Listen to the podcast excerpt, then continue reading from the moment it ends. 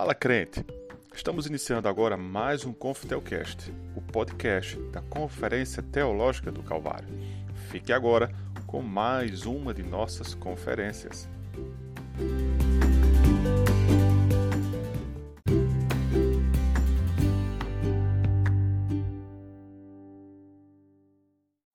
Mais uma vez, renovo as saudações à igreja, aqueles que visitam, é, da igreja a qual pertenço, onde me congrego, a Igreja Presbiteriana de Santo Amaro, lá em São Paulo. É um grande privilégio poder estar com os irmãos, uma alegria muito grande desde ontem que nós estamos aqui sendo alvo da gentileza, da hospitalidade, e é muito bom estar mais uma vez em Campina Grande e também é, adorar com os irmãos e ouvir louvores que me relembram o tempo também da Vinac, onde estive aqui já por duas ocasiões e possivelmente no ano que vem estaremos aqui também. O tema que nós temos é, a desenvolver nessa noite é a reforma do século XVI e a evangelização. Esse é um tema que é, necessário que seja abordado, porque muitas vezes a teologia dos reformadores ela é colocada como sendo contraditória à evangelização, quando na realidade ela é, é convergente. E é, é muito importante que nós entendamos e para que haja um entendimento pleno, é necessário que a gente faça uma abordagem é, ampla do que é um Deus é, soberano e de suas interações com o universo, com as nossas vidas, com a sua igreja, e particularizando essa questão na, na, salvação individual e, consequentemente, no nosso papel como arautos de Deus, como aqueles que devem levar a palavra de salvação ao mundo que está em trevas. Todas essas questões estão abrigadas na teologia dos reformadores e o contraponto é exatamente a salvação pelas obras, que era o que estava sendo é, pregado, proclamado, a distorção que havia antes da reforma. E ontem na noite nós tivemos oportunidade de examinar tudo aquilo que aconteceu antes da reforma. Havia uma distorção grande das principais e cardeais doutrinas da palavra de Deus, principalmente porque a tradição humana havia suplantado, superado as Escrituras. E o trabalho dos reformadores, que nós damos início é, a, a, isso com Martinho Lutero pregando suas 95 teses lá na Catedral de Wittenberg, é, é a remoção desse entulho para chegar até a palavra de Deus. Então, um dos conceitos mais é, estranhos, mas que renitentemente tem aparecido ao longo da história, é que a reforma do século XVI é, criou novas doutrinas. Novas doutrinas surgiram ali. Isso é, é, é um conceito errado, porque os reformadores foram caracterizados por olharem para trás, olharem para as Escrituras e redescobrirem nas Escrituras verdades divinas, doutrinas cardeais que estavam soterradas por séculos de tradição humana, gerando então ideias erradas sobre o que era a verdadeira religião, a verdadeira religiosidade. Martin Lloyd Jones é, chama a atenção num livreto que ele tem é, relembrando a reforma, de que os reformadores fizeram exatamente isso, olhando para trás, foram é, redescobrindo aquilo que Agostinho já tinha descoberto é, e que estava lá nas cartas de Paulo e nas palavras de Jesus. Então, quando nós abordamos um tema como o tema geral da conferência, Igreja Reformada sempre se reformando, nós temos que entender que o sempre se reformando não é sempre inovando, mas é uma parada para avaliação de onde nós estamos, para olharmos se os nossos fundamentos, bases, prática, mensagem, se tudo isso está firmado em cima da palavra de Deus. E o tema que nós temos que falar nesta noite é evangelização. E eu disse que quando nós falamos em evangelização e doutrina reformada, não tem escapatória, nós vamos ter que cair aqui numa doutrina que é uma das doutrinas mais difíceis, porque ela é característica da doutrina dos reformadores, principalmente naquilo que é, representa, foi representado pelos escritos de João Calvino. E lembre-se, a minha máxima é que João Calvino fez exatamente isso. Ele voltou à palavra de Deus tentando descobrir o que ali estava. Então, antes que nós, com, é, com algum preconceito, venhamos a rejeitar algumas das ideias da reforma, vamos desarmadamente abordar a palavra de Deus e ver o que é que ela tem a nos dizer sobre a soberania de Deus na salvação ou seja, esse nome que muitas vezes a gente foge dele, predestinação, mas ele expressa a soberania de Deus na salvação. Então não há, é, quando se fala sobre isso, não tem alternativa. Ou você ignora, né? ou você tem que atacar de frente e ver o que, é que a palavra de Deus tem a nos dizer sobre isso. Para que haja um tratamento adequado, eu já dei até uma sinalização ao nosso irmão Jefferson, que está é, carinhosamente me pegando no hotel, levando, trazendo e, e, e me levará amanhã, provavelmente até João Pessoa, que talvez, pastor, eu subverta um pouco até a, a nossa ordem. Amanhã eu pretendia falar sobre a reforma do século XVI e educação mas se no decorrer do tempo aqui nós notarmos que precisamos arrematar ainda, principalmente a parte, as nossas obrigações relacionadas com a evangelização, então amanhã de manhã, possivelmente, com toda probabilidade, eh, nós estaremos eh, dando fecho a essa questão, falando sobre eh, a, a teologia da reforma e evangelização, porque hoje nós queremos examinar as bases. Existem várias, várias dificuldades na compreensão dessa doutrina. Muitas dificuldades. Não é uma doutrina fácil, é uma doutrina difícil. E por isso que evita-se muitas vezes falar nela, ou tocar nela, ou achar que ela afasta os crentes, ou que é para ser uma doutrina que deva ficar ali é, escondida. Mas uma das dificuldades é, diz respeito à nossa natureza pecaminosa. Porque nós temos naturalmente uma rejeição desse conceito. Nós queremos autonomia e queremos autonomia total. Queremos autonomia de Deus. O homem natural expressa esse desejo, essa vontade. O sistema educacional, por exemplo, ao qual eu estou ligado e que é o campo do meu trabalho, ele tem nas, no ensino secular, nas escolas, um, um ensino que alija Deus da, da realidade. Os feitos, os atos de Deus nunca são tocados. As áreas de ensino, elas são é, ensinadas como se Deus não existisse. Feitos e atos na história, como a própria vinda de Cristo, mal são tocados na esfera educacional. O homem quer se livrar da presença de Deus. A nossa natureza pecaminosa leva a uma rejeição natural do conceito, a um desejo ávido, intenso, profundo por autonomia. Às vezes nós temos uma base bíblica insuficiente. Isso provoca distorções dos dados revelados na palavra. Às vezes a gente está muito mais em cima do eu acho, eu não posso aceitar que seja assim, do que ir até a palavra e ver o que é que a palavra de Deus tem a nos dizer sobre essas questões. E nós vamos estar fazendo referência é, continuada à palavra de Deus ao longo aqui dos minutos que nós temos juntos. Muitas vezes a dificuldade vem de um desejo, uma avidez por uma compreensão total. Nós queremos compreender tudo. E isso leva a uma simplificação irreal da doutrina. Esse desejo de compreender tudo nos leva muitas vezes a especular, a ter formulações que são erradas, é, e nós, como cristãos, deveríamos estar bem cientes. Hoje à tarde até conversávamos um pouco com o pastor e dizíamos que uma das coisas que o crente deveria estar pronto para dizer em qualquer momento é: Eu não sei.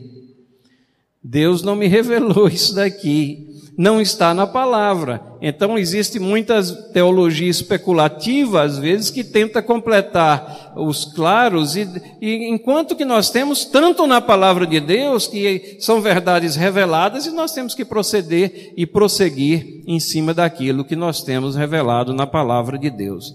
Então, todos esses fatores e mais outros que a gente poderia enumerar, tornam a compreensão é, dessa doutrina, que é uma das doutrinas da reforma, quando se fala em teologia reformada, novamente se pensa logo nisso, na questão da soberania de Deus. Apesar de teologia reformada ser uma, uma, uma designação ampla para tudo aquilo que os reformadores levantavam, levantaram e que está contido na palavra de Deus. Como é que nós devemos então estudar essa doutrina? Uma maneira é estudar o maior número de trechos bíblicos possíveis, porque eles são a nossa única fonte confiável de dados. Deus escreveu a sua palavra para que nós estivéssemos conscientes do que ela contém. O Espírito Santo nos ilumina o entendimento da palavra de Deus. O homem natural não entende as coisas do Espírito, mas nós que fomos resgatados pelo sangue precioso de Cristo,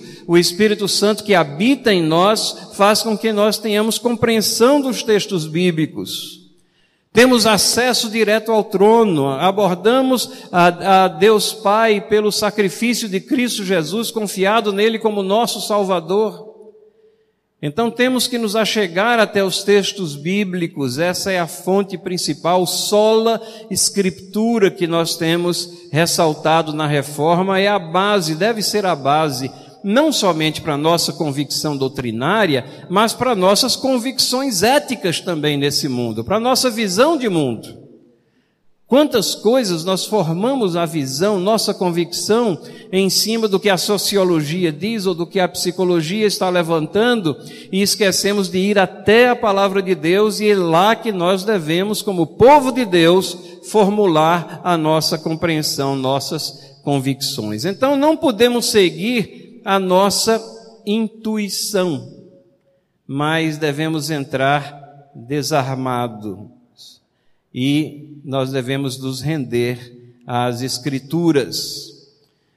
Devemos também considerar o testemunho histórico da igreja. Como é que essa doutrina tem sido entendida ao longo da história da igreja? E devemos fazer tudo isso com uma conscientização de que o nosso propósito nesse mundo é glorificar a Deus.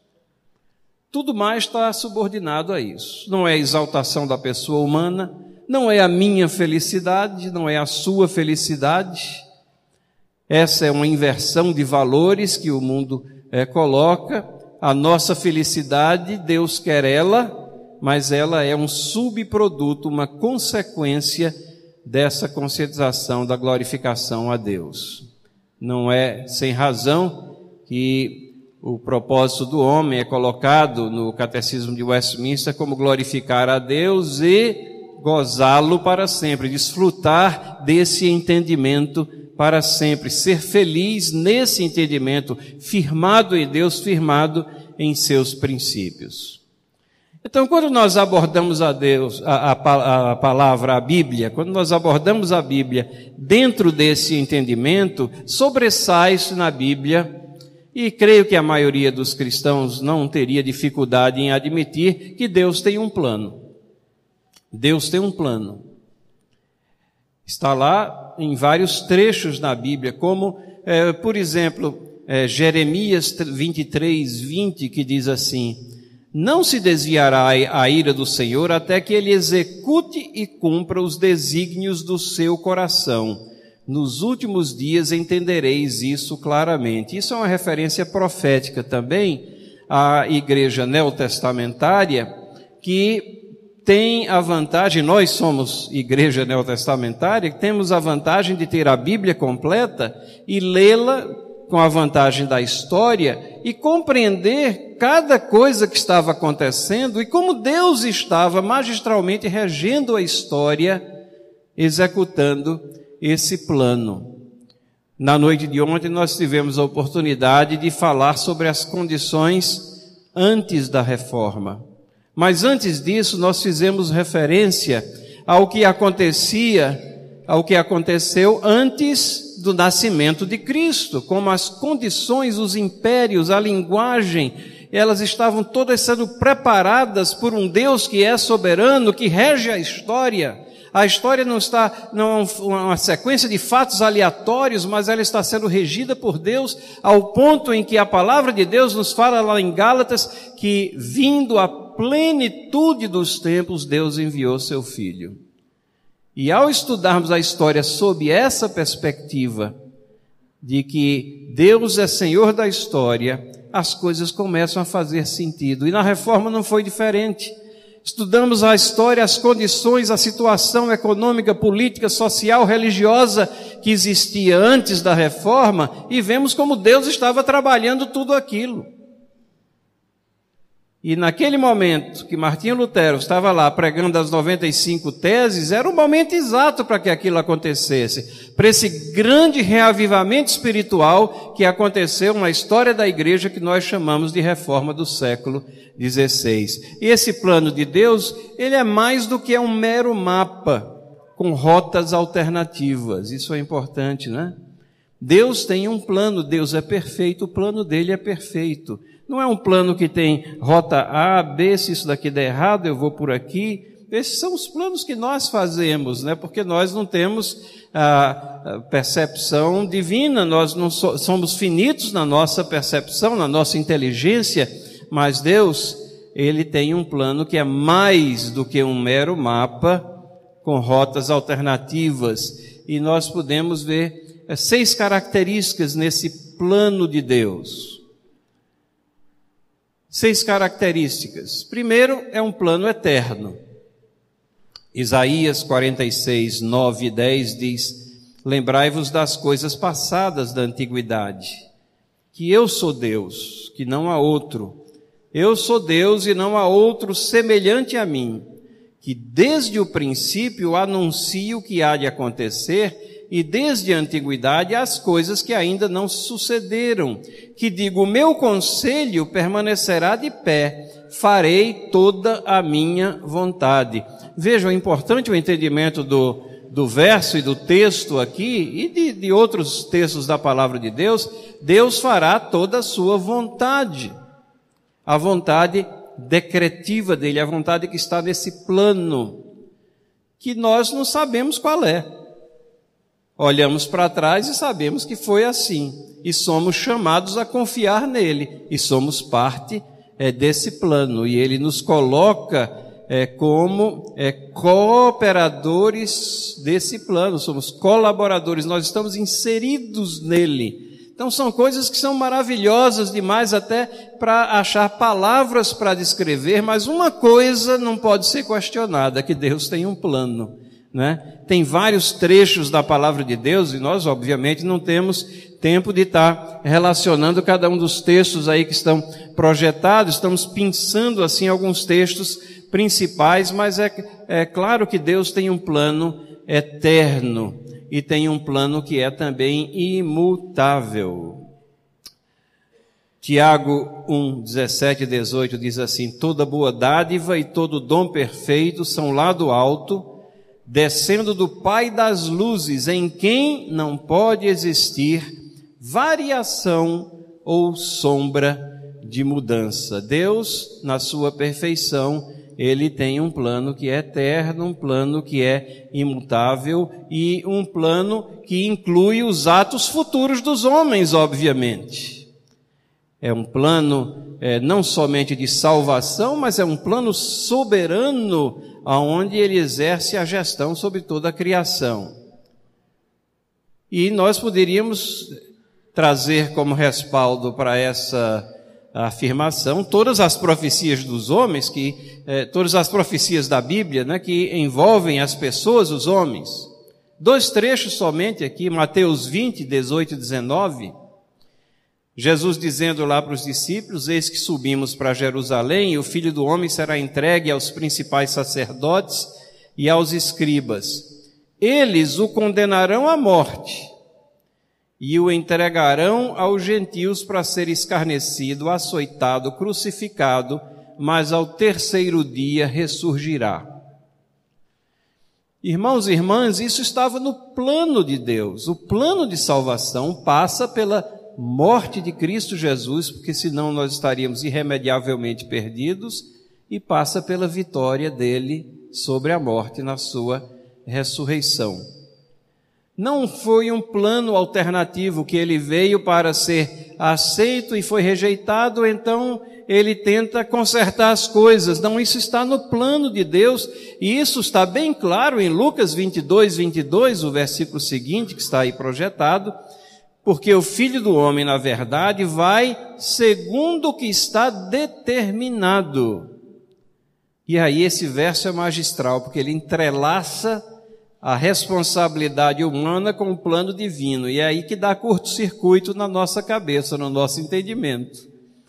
Mas Deus não lhe chamou para reconciliar essas questões, não, mas para aceitar a sua palavra. Ele diz aqui: Mas ai daquele por intermédio de quem ele está sendo traído. Ele era, permanece, foi responsável pelo que ele estava fazendo, mas estava no plano de Deus. Mas isso daí não se encaixa, não, não, não se preocupe em encaixar, se preocupe em aceitar o que a palavra de Deus está é, colocando inclui os atos futuros dos homens, é, e nós vemos aqui vários outros versos que poderíamos trazer, mas veja, ela inclui também os eventos não importantes ou ocasionais, coisas que às vezes a gente acha que não é importante. Como, por exemplo, Provérbios 16, 33, a sorte se lança no regaço, mas do Senhor é que procede toda decisão. Havia ocasião no Antigo Testamento onde as decisões tinham que ser tomadas e, e ninguém sabia muito bem o que fazer e eles recorriam né, ao Urim e Tumim, eram as duas pedrinhas lá que estavam escondidas, ninguém sabia, de acordo com a pedra que saísse, a decisão era tomada e na confiança de que o Senhor ia abençoar aquela decisão, a, a, a, conscientização de que nossa percepção é limitada, mas as coisas que parecem não importantes, elas são importantíssimas.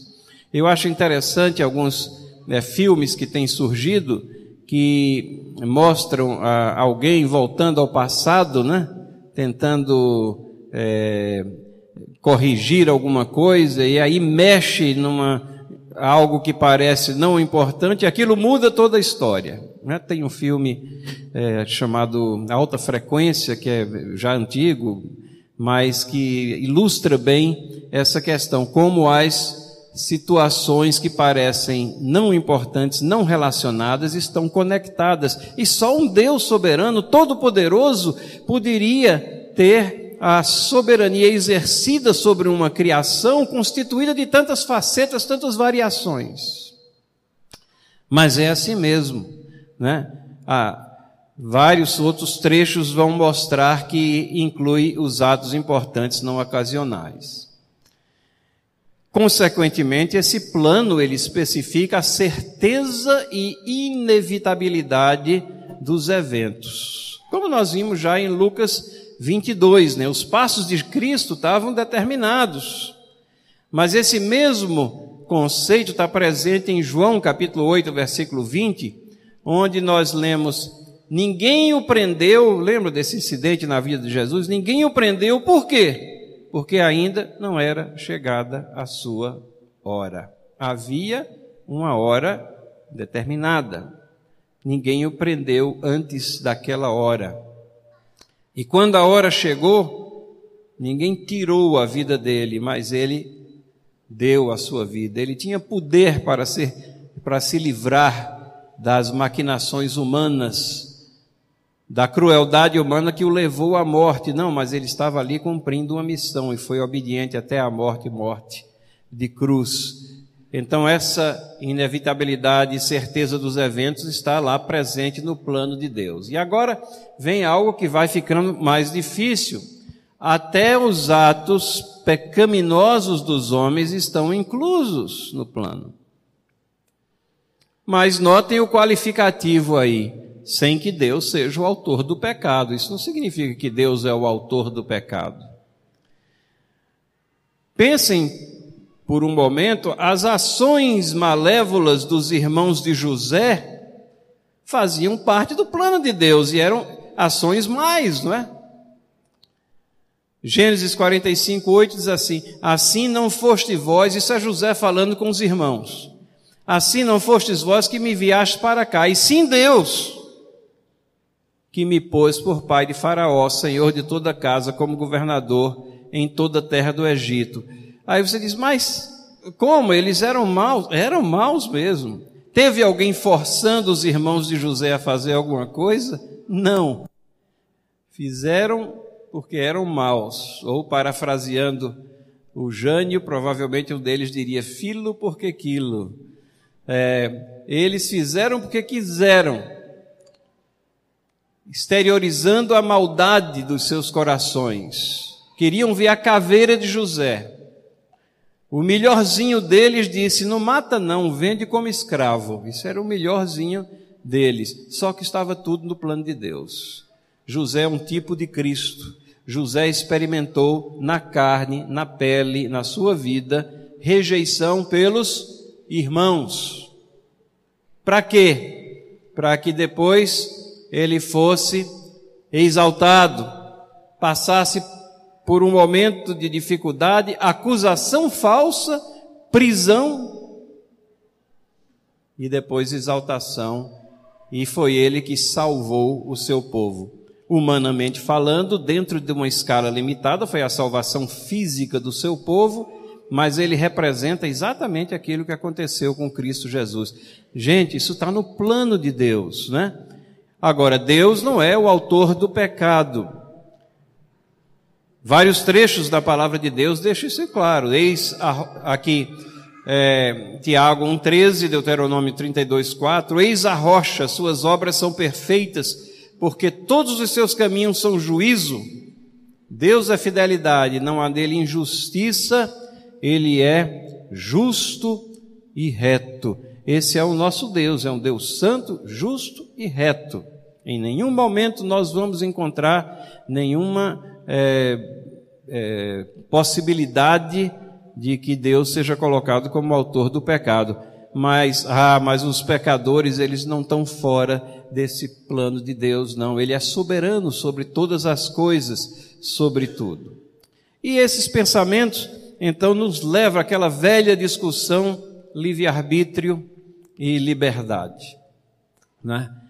A gente, é, isso é, isso é nos anos, nas décadas recentes, vamos dizer no último século, essa questão de livre-arbítrio ela foi magnificada como se fosse o bem supremo de todas as coisas, o sumum bonum de todos, aquela, aquela área onde não pode ser tocada, e alguns evangélicos têm medo de arranhar e eh, dizer que as pessoas não têm é, livre-arbítrio. Mas quando nós compreendemos o que é que a palavra de Deus nos fala sobre isso, talvez tenhamos a percepção de que é, podemos chegar a algum entendimento. Por exemplo, qual é o nosso conceito de liberdade nas nossas ações?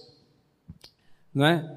E qual é o nosso conceito de livre-arbítrio? O que é que nós queremos dizer realmente por é, livre-arbítrio e por liberdade? E o que é que a Bíblia tem a dizer sobre essa questão de liberdade com relação à pessoa de Deus? E o que é que a pessoa, a Bíblia tem a dizer sobre a questão de liberdade com relação às pessoas? Vamos fazer algumas perguntas assim. Deus é livre? Deus é livre? Né?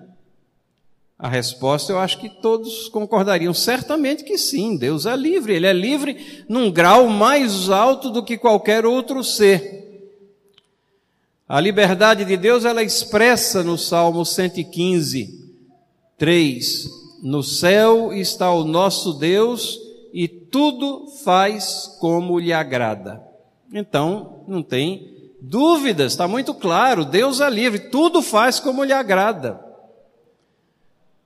1 Coríntios 12, 11, mas um só e o mesmo Espírito realiza todas essas coisas, distribuindo-as como lhe apraz a cada um. Deus é livre, não tem dúvida. Mas isso significa que as ações de Deus são incertas? Significa que Deus pode mudar como um pêndulo? Significa que Deus pode quebrar o concerto, o pacto que ele fez com o seu povo, por exemplo?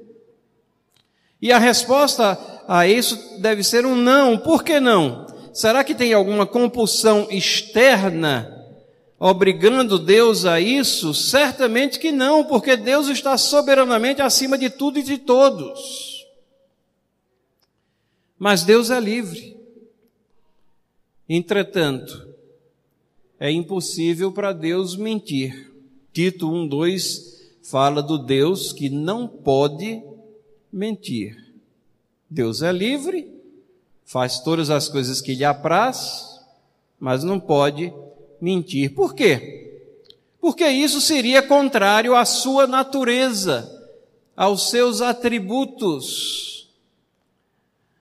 Catecismo Menor de Westminster pergunta 4 diz assim: Quem é Deus? Né? E a resposta é: Deus é espírito, infinito, eterno e imutável em seu ser, sabedoria, poder, justiça bondade e verdade. São termos bíblicos que procuram dar uma descrição de Deus, os seus atributos incomunicáveis, aqueles que pertencem somente a Ele, os atributos comunicáveis, aqueles que nós é, participamos dele, né? Nós, Deus nos dá, concede sabedoria, nos concede poder limitado nas nossas esferas, mas nós temos em comum com Ele mas infinitude, eternidade, imutabilidade, só Deus, né? E aqui nós temos uma descrição de Deus. Esses atributos, eles fazem com que Deus seja coerente com eles.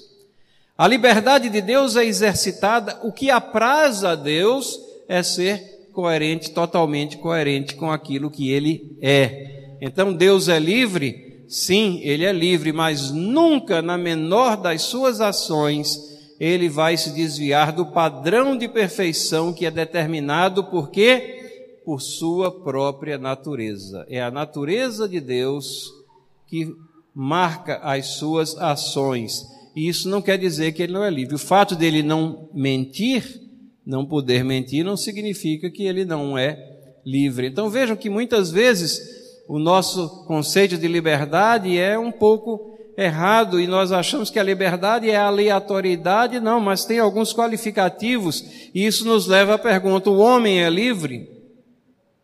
E a resposta pode ser sim. O homem é livre no sentido de que suas escolhas não são determinadas em linhas gerais por nenhuma compulsão externa. Mas só que a isso nós deveríamos dar o nome de livre agência. Livre agência porque as ações do homem são determinadas pela natureza do seu caráter, e nós sabemos que a nossa natureza, o homem no seu estado natural, é só pecado. Romanos 3, 10 a 23. E nesse sentido, nesse sentido, ele não tem livre arbítrio de escolher o bem, ele é escravo do pecado. Somente o poder do Espírito Santo é que faz o milagre de transformação de vidas. Nós nos esquecemos com frequência de que a salvação é um milagre de Deus. Nós vivemos numa geração ávida por milagres. O maior milagre é a conversão, é a colocação de carne e ossos secos. A conversão é um milagre, não é fruto de um assentimento intelectual nosso, não. É um coração de pedra transformado num coração é, maleável, um coração que entende as coisas de Deus. E nesse sentido, nós não temos o livre-arbítrio porque ele foi perdido com a queda de Adão. Livre-arbítrio, no sentido de escolher contrariamente à natureza, ele foi perdido com a queda. Todos pecaram. Todos estão destituídos da graça de Deus. Todos estão necessitados da salvação. Todos estão a caminho da perdição eterna, a não ser pela graça regeneradora de Cristo Jesus. Então nós temos que entender essa distinção entre livre-arbítrio e livre agência. Podíamos dizer que livre-arbítrio é aquela possibilidade de escolha do bem. E nós não possuímos, a não ser quando regenerados por Cristo, é, o homem natural não possui em função da queda. E livre agência é essa liberdade que nós possuímos de planejar, de intencionar as ações. Por exemplo, se eu deixar cair essa carteira aqui, eu deixei porque eu quis. Eu planejei deixá-la cair. Vou pegar também para não me esquecer.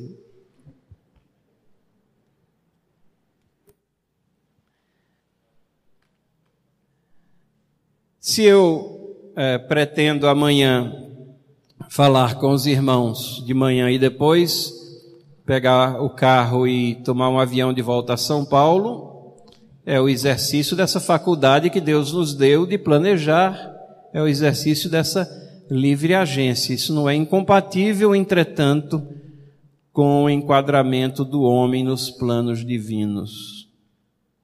Eu não posso por nenhum momento achar que só porque eu tomei essa decisão, planejei isso ou aquilo, que agora eu estou soberano sobre Deus e que sou eu que estou determinando o meu destino. Não, irmãos, Deus continua na sua soberania executando o seu plano. Deus soberanamente executa os desígnios e essa é uma palavrinha chave que talvez nos ajude a entender através da vontade das suas criaturas. Ninguém me empurrou aqui, me obrigou a, derrubar essa, cadeira, essa carteira aqui. Mas pode ter certeza que até esse simples gesto estava nos planos de Deus. E aí vem, mas como é que eu reconcilio isso? Não se preocupe em reconciliar. Filipenses 2, 3, 3, 13 diz assim: Porque Deus é quem efetua em vós tanto o querer como realizar segundo a sua boa vontade. E às vezes a gente lê esse verso apressadamente, nem presta atenção na profundidade teológica que ele possui aqui. É Deus que efetua em vós tanto o querer como realizar. Mas eu não tenho a percepção disso e não é para ter mesmo, não. É para você ter ação de graça, sabendo que Deus está no controle e você vai tocando a sua vida debaixo da vontade preceptiva de Deus, os preceitos de Deus que nos foram dados na sua palavra. Ali está, tintim por tintim, como dizia a minha avó, é, ali está contido tudo aquilo que nós temos necessidade de saber para reger a nossa vida, para agradar a Deus.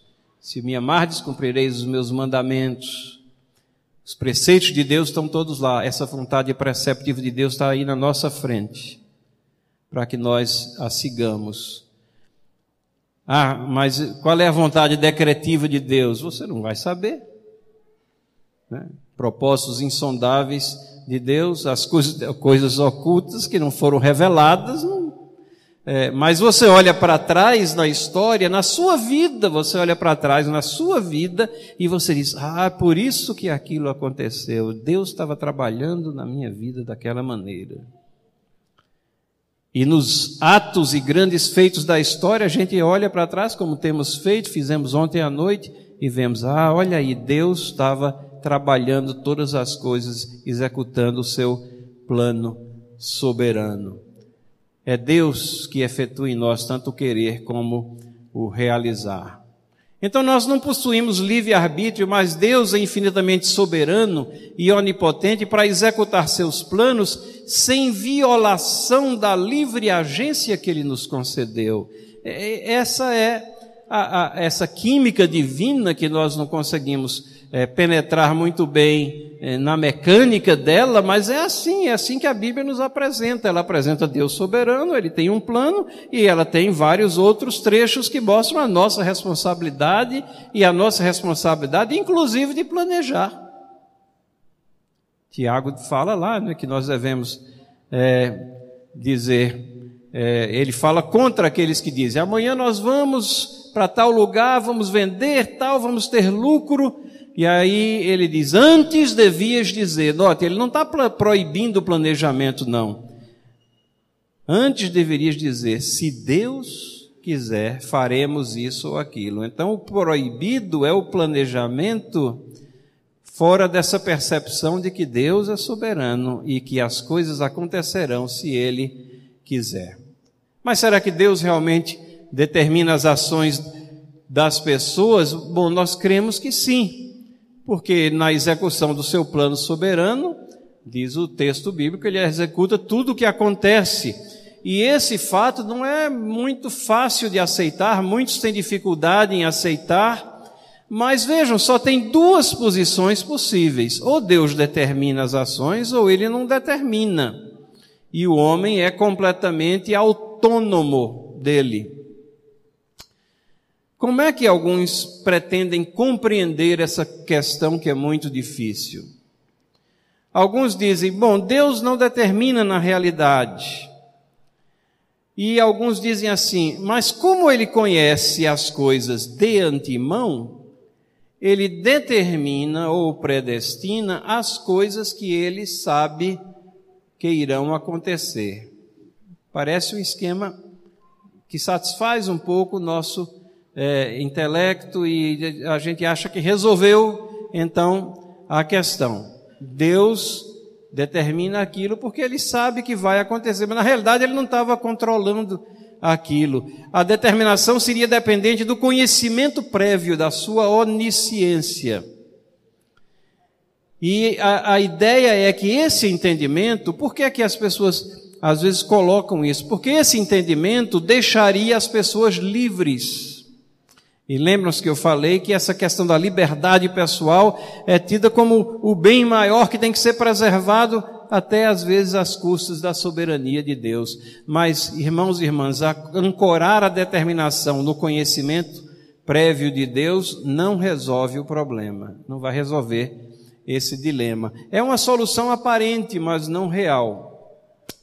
Confissão de Fé de Westminster, no capítulo 3, seção 2, diz assim: Deus não decreta coisa alguma por havê-la previsto como futura. Então, ele, confissão já sintetizando o ensino da palavra, já coloca de forma muito clara que não é a previsão como futura que é a base da determinação.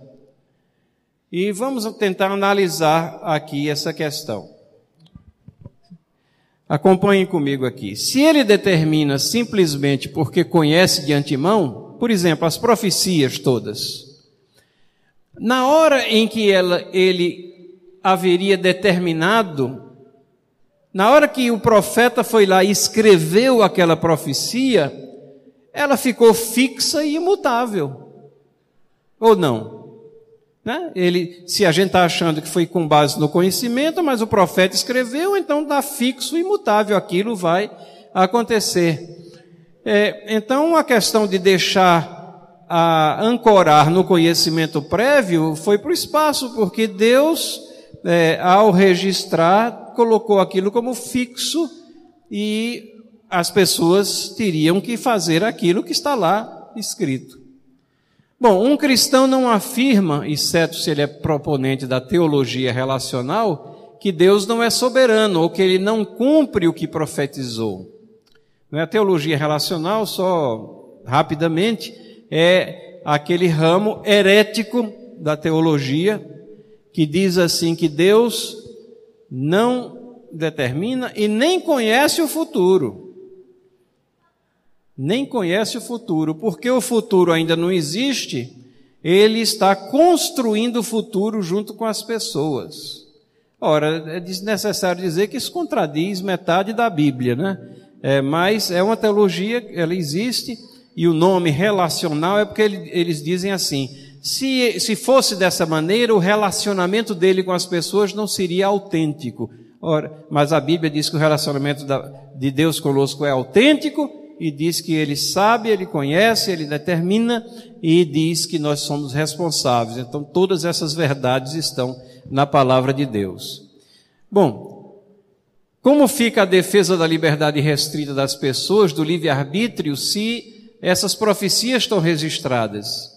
Se as pessoas que são os agentes diretos do cumprimento das determinações que Deus colocou no seu plano, apenas porque ele já conhecia, se elas resolverem mudar de ideia na última hora, como é que faz para desescrever aquilo que está escrito? Né? Não tem como. Como fica esse plano de Deus? Deus vai ficar mudando à mercê das determinações do homem até quando? Então, é, nós entramos, a gente acha que resolveu o problema, mas na realidade a gente entra numa dificuldade maior. Deixa eu colocar isso aqui como um diagrama aqui para a gente procurar entender um pouco mais. Né? Ações do homem ou das pessoas. Duas possibilidades. Deus determina, Deus não determina. Se ele determina, aí Alguém pode dizer, então ele, o homem age como um robô, né? Não é responsável por seus atos. Robocop aqui, programado para fazer aquilo. Se ele não determina, Deus não conhece as ações antes delas acontecerem. É uma visão também, essa que eu expressei da teologia relacional. Mas tem outra visão que diz: Deus conhece antes de acontecerem, mas não interfere para que o homem seja livre. Mas há a possibilidade, é bíblica, que Deus determina, mas as ações são operadas voluntariamente, é o que nós estamos apresentando, chamando de livre agência, apesar de determinadas por Deus. Exemplo, Atos 4, 26, 28. Levantaram-se os reis da terra, e as autoridades ajuntaram-se a uma contra o Senhor e contra o seu ungido, porque verdadeiramente se ajuntaram nessa cidade contra o teu santo servo Jesus, ao qual ungiste Herodes e Pôncio Pilatos, com gentios e gente de Israel. Para quê? Para fazerem tudo o que a tua mão e o teu propósito pré-determinaram os reis da terra, as autoridades, seu sermão de Pedro, a conspiração é, ali local, mas não somente ela, essa rejeição ampla, geral de Deus, de, de, Jesus Cristo, estava ali no propósito predeterminado de, de Deus, porque Cristo tinha que padecer ali na cruz para que o seu plano de salvação fosse cumprido, para que ele viesse a rebanhar um povo constituído de todas as raças, tribos, nações, e nós somos o exemplo disso daqui. Nós somos parte do povo de Deus, porque Deus tem um plano e porque Ele concretizou esse plano em Cristo Jesus. Mas dando sequência aqui, um robô, isso é uma posição incoerente com a revelação bíblica e com a experiência humana. Você sabe que você não é um robô. Romanos 14, 12 diz assim: Pois cada um de nós dará contas de si mesmo a Deus. Então, não podemos nem pensar que isso faz parte do que a Bíblia ensina sobre a natureza humana. Nós somos responsáveis, dar conta de si mesmo. Deus não determina e não conhece, ah, impossível. Como é que ele pode reger o mundo se ele não sabe o que vai acontecer no próximo minuto? Deus não determina, mas conhece. Mas como essas ações são livres e são fixadas, pois Deus as conhece e registra antes de acontecerem. Aquele que, aqueles que habitam sobre a terra, cujos nomes não foram escritos no livro da vida desde a fundação do mundo, se admirarão. Agora, nós temos aqui livre agência. Essa posição é coerente com a doutrina de um Deus soberano que tem um plano. Se ele conhece e as ações são livres, mas fixadas, mas se elas não foram determinadas por Deus, existe uma força fora de Deus mais poderosa independente que tudo determina? Claro que não. Essa posição aqui é incoerente com a doutrina revelada de Deus e com os seus atributos. O texto que nós já lemos de Isaías 46, 9 e 10, não vou ler novamente, apenas o final o meu conselho permanecerá de pé, farei toda a minha vontade. Salmo 147, 15, no entanto, diz: Ele envia as suas ordens à terra e Sua palavra corre velozmente. Deus é Deus soberano, executa o seu plano, executa os seus é, desígnios.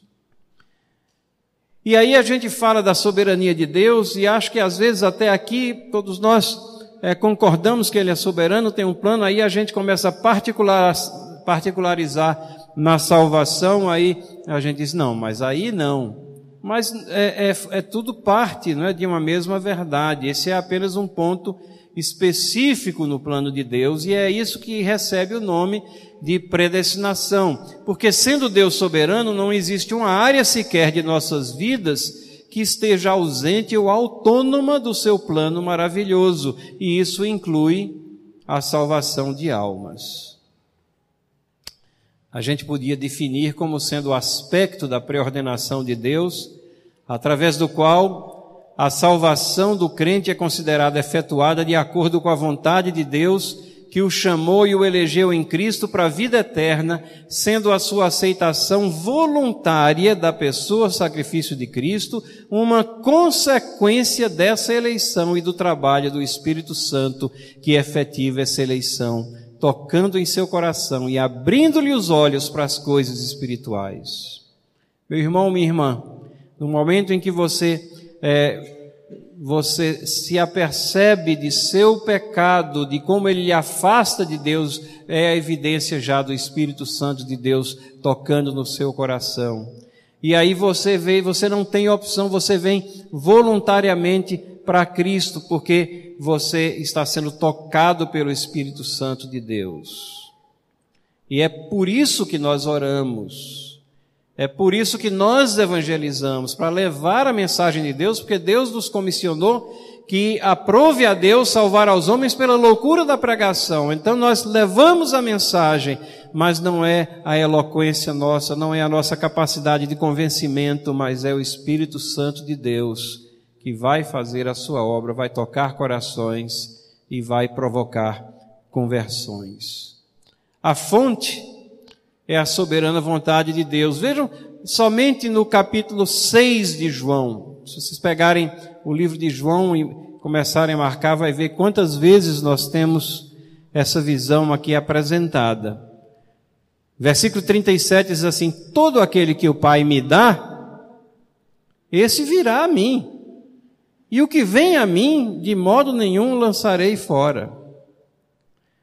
Versículo 44, para não deixar dúvidas, Jesus repete, ele está ensinando os discípulos: ninguém pode vir a mim se o Pai que me enviou não o trouxer, e eu ressuscitarei no último dia.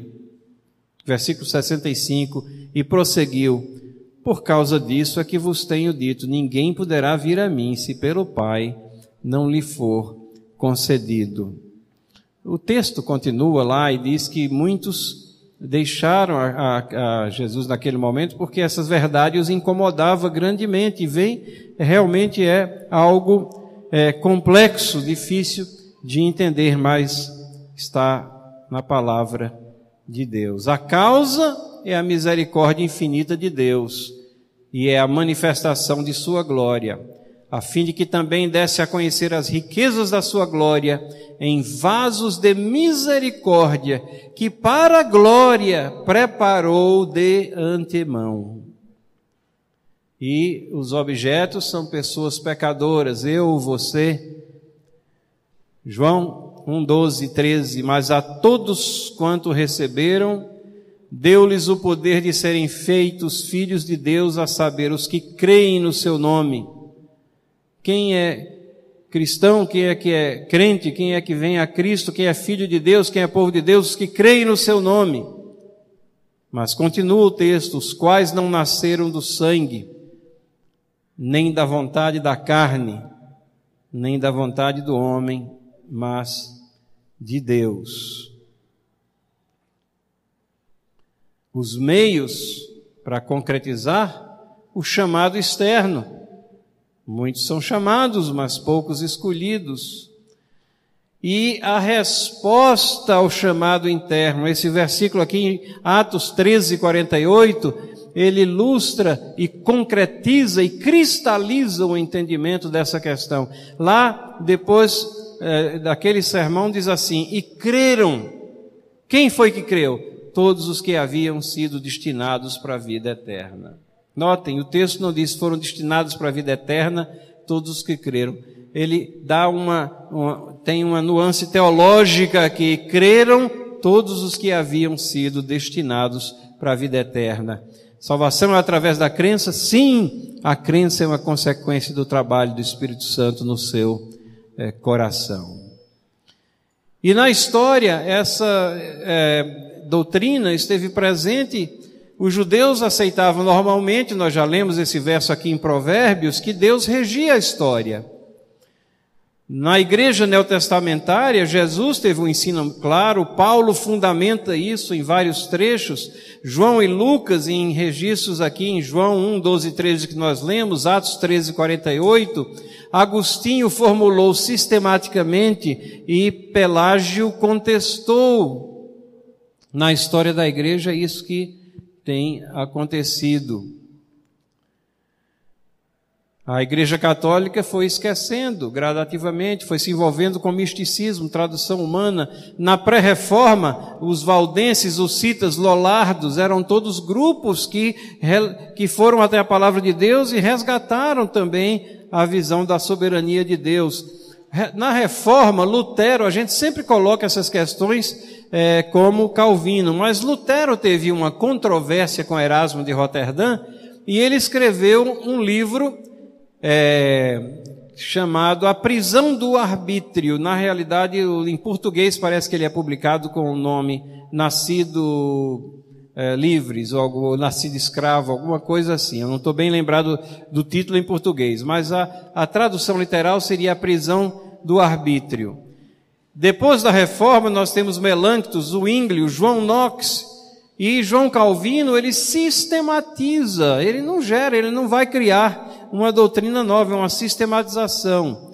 Jacobus Armínios foi uh, aquele que atacou essa visão e daí surgiram os chamados cinco pontos. Na realidade, os cinco pontos do calvinismo, eles são um contraponto aos cinco pontos do arminianismo. Então, é um posicionamento da doutrina na história da igreja que nós estamos vendo, que está presente nas confissões, os presbiterianos na Confissão de Fé de Westminster, os batistas na Confissão de Fé de Londres, que é semelhante a tudo a de Westminster, certo? Na forma de batismo, os congregacionais na doutrina de salvação se assemelham aos presbiterianos, alguns pregadores puritanos da, nos Estados Unidos, né, que fundaram a, as colônias dos Estados Unidos, eram presbiterianos e outros, como Roger Williams, eram batistas, mas muitos, como Cotton Mather, Jonathan Edwards, eram congregacionais.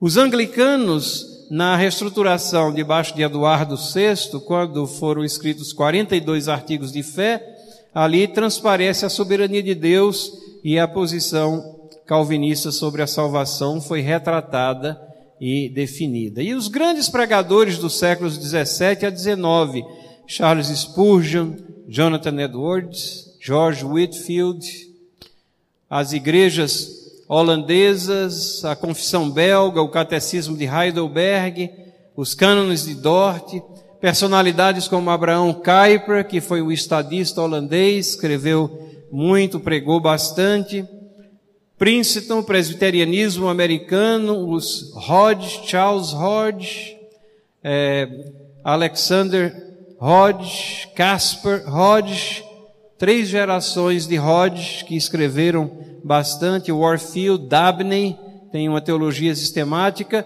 e Simonton, que foi o primeiro missionário presbiteriano no Brasil, e Cowley, que foi o congregacional aqui no Brasil. Mas o humanismo crescente foi levando essa doutrina nos últimos 150 anos por aí a ser esquecida e a situação no Brasil é essa. Ela estava presente no início, mas foi sendo esquecida. E graças a Deus que há uma renovação no interesse no estudo das doutrinas da palavra de Deus. Então, irmãos, como conclusão, nós já Estamos aqui avançando na hora. É, como conclusão, é importante que nós nos acheguemos à palavra de Deus para estudar essas coisas. Não é a expectativa desse mero presbítero e palestrante que está aqui, não é de convencimento de ninguém que tenha outro convencimento, porque eu sei que só o Espírito Santo de Deus é que pode dar o convencimento aos corações das verdades da palavra de Deus. Mas é de abrir a palavra de Deus e de pelo menos insistir nesse ponto, que nós firmemos as nossas convicções, não pelo que nós achamos, sentimos, pela nossa intuição, mas por aquilo que a palavra de Deus eh, nos apresenta. E que a glória seja dada a Ele somente, até na nossa salvação. Que nós não venhamos a pensar que a coisa maior, o bem maior nessa vida, é a preservação desse livre-arbítrio, que é mais um um engano humanista do que qualquer outra coisa. O bem maior nessa vida é a conscientização de que tudo deve ser feito para a glória de Deus. E quando nós fazemos isso, nós, vai, nós é, servimos melhor a Ele, nos envolvemos melhor nele e evangelizamos melhor para Ele, que é o tema que nós esperamos tratar amanhã, dando fechamento àquilo que foi exposto aqui nessa noite a reforma do século XVI e a evangelização. Que Deus abençoe esta igreja, aqueles que visitam essa conferência e que Ele possa elucidar os nossos pensamentos. Vamos curvar nossas cabeças em oração.